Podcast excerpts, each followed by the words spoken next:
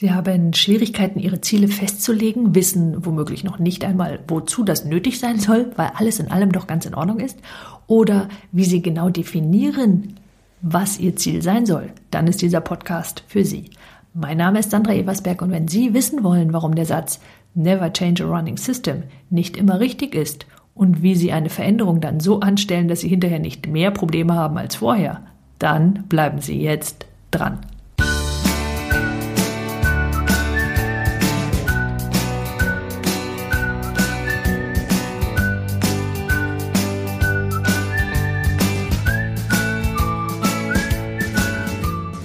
Herzlichen Dank für die vielen E-Mails, die ich auf den letzten Podcast bekommen habe. Trauen Sie sich mir zu schreiben. Ich antworte Ihnen entweder direkt oder durch einen eigenen Podcast. In jedem Fall lese ich jede einzelne E-Mail von Ihnen, das verspreche ich.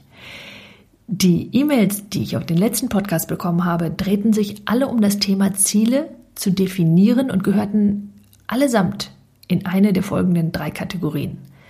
Und das war erstens, eigentlich ist mein Leben ziemlich in Ordnung. Muss ich oder sollte ich mir trotzdem ein Ziel setzen? Und zweitens, ich habe so viele Ziele, die sich einfach nicht alle unter einen Hut bringen lassen. Wo fange ich an? Und dann gab es noch Kategorie 3 und das ist ein ähnliches Problem, nämlich in meinem Leben gibt es gerade mehrere Baustellen. Wo soll ich am sinnvollsten anfangen? Und im Grunde lässt sich das auf zwei Fragen reduzieren.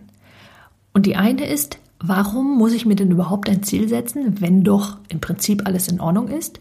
Und zweitens, wo fange ich an, wenn es zu viele Möglichkeiten und zu viele Wünsche gibt? Lassen Sie mich mit ersterem beginnen. Warum sollten Sie sich überhaupt ein Ziel setzen? Und das Zitat, was derjenige in dem Fall zitiert hatte, war Never change a running system.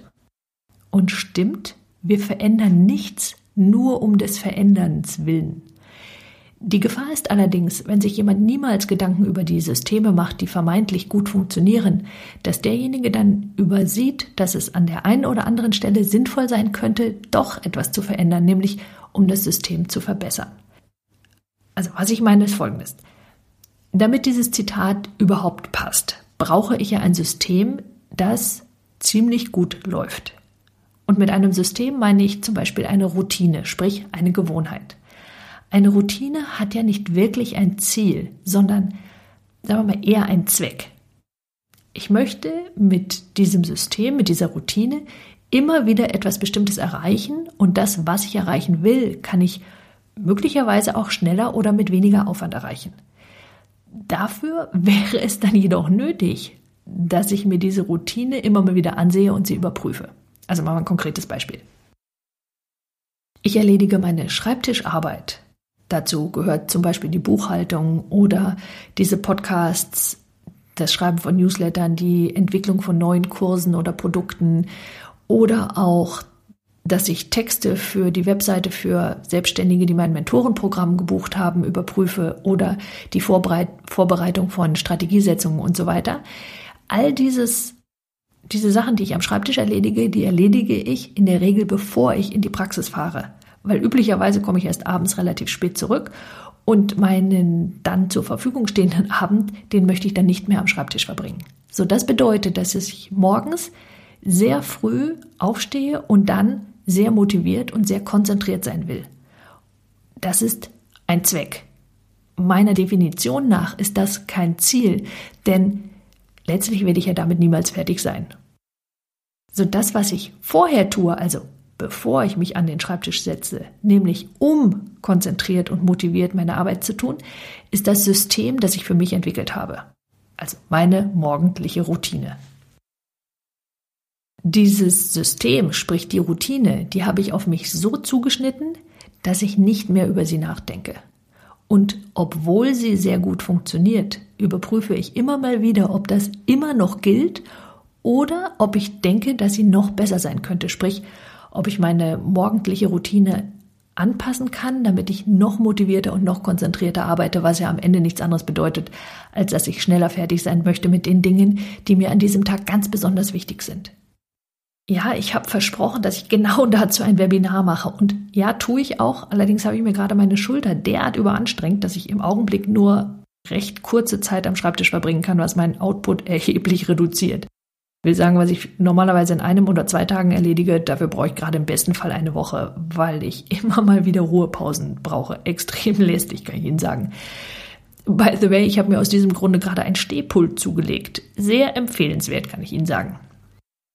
Also mit anderen Worten, das Webinar findet später statt als geplant.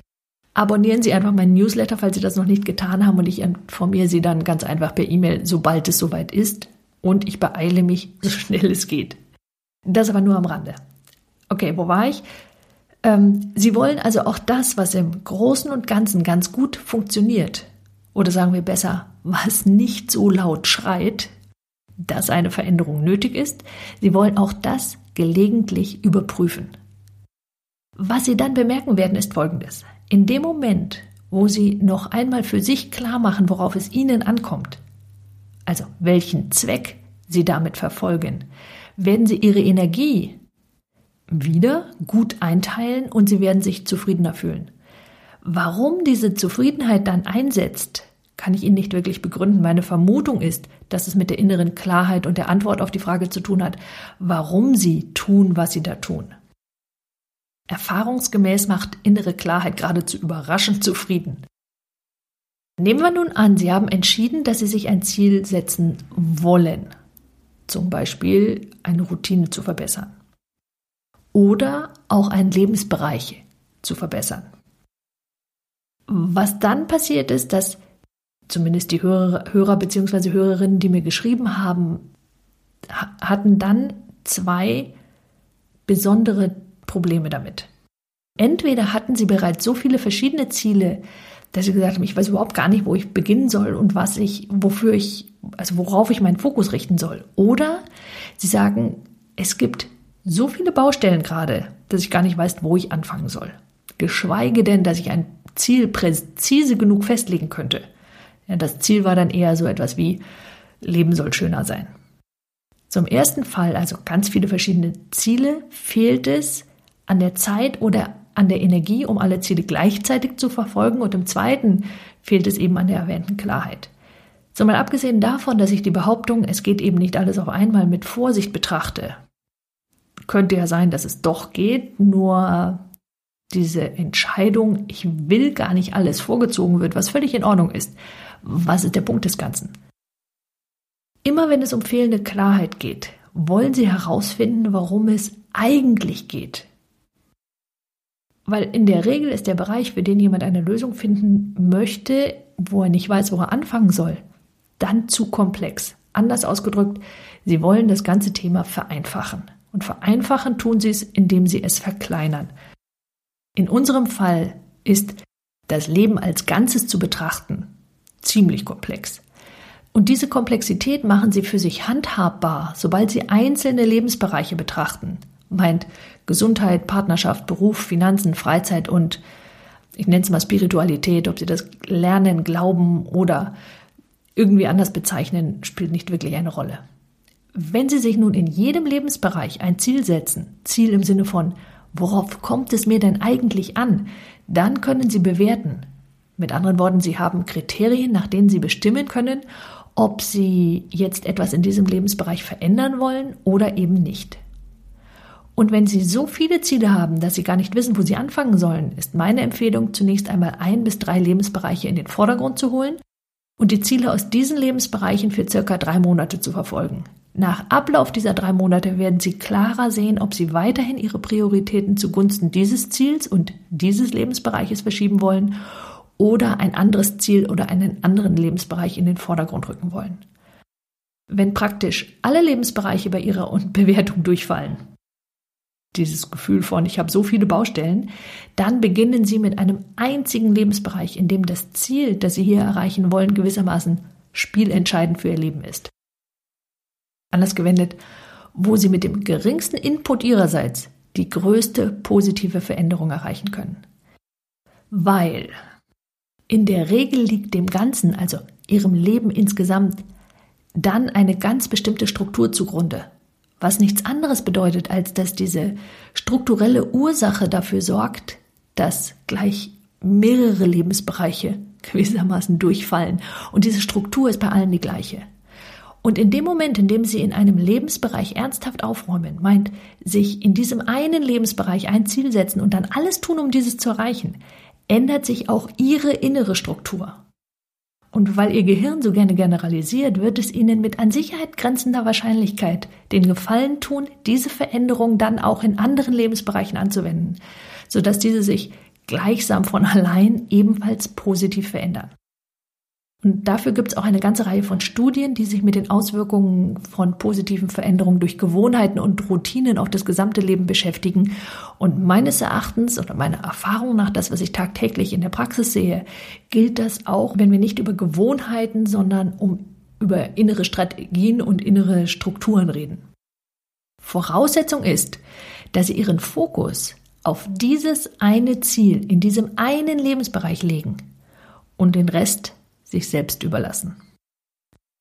Wie Sie dieses Ziel dann genau definieren, dafür gibt es noch einen eigenen Podcast, weil ich glaube, dass Smart an der Stelle nicht immer die beste Idee ist.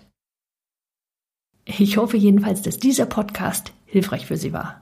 Und wenn das der Fall war und Sie jemanden kennen, der von ihm profitieren könnte, dann empfehlen Sie ihn noch bitte weiter. Ich freue mich, dass Sie dabei waren. Alle Beiträge erhalten Sie übrigens ganz automatisch, wenn Sie meinen Newsletter abonnieren und zusätzlich Videos und das erwähnte Webinar, dessen Einladung ich nur per E-Mail verschicke. Sollten Sie sich noch nicht für meinen Newsletter entschieden haben, dann holen Sie das doch einfach schnell nach und Sie erhalten eine Einladung, ohne dass Sie sich weiter darum kümmern müssten. Gehen Sie dazu auf www.sandra-eversberg.de-blog und finden auf der rechten Seite eine Möglichkeit, sich dafür anzumelden. Ich freue mich auf Sie in meinem nächsten Podcast und ich freue mich auf Ihre E-Mails mit Ihren Fragen. Bis dahin nutzen Sie Ihre Talente. Die Welt braucht sie.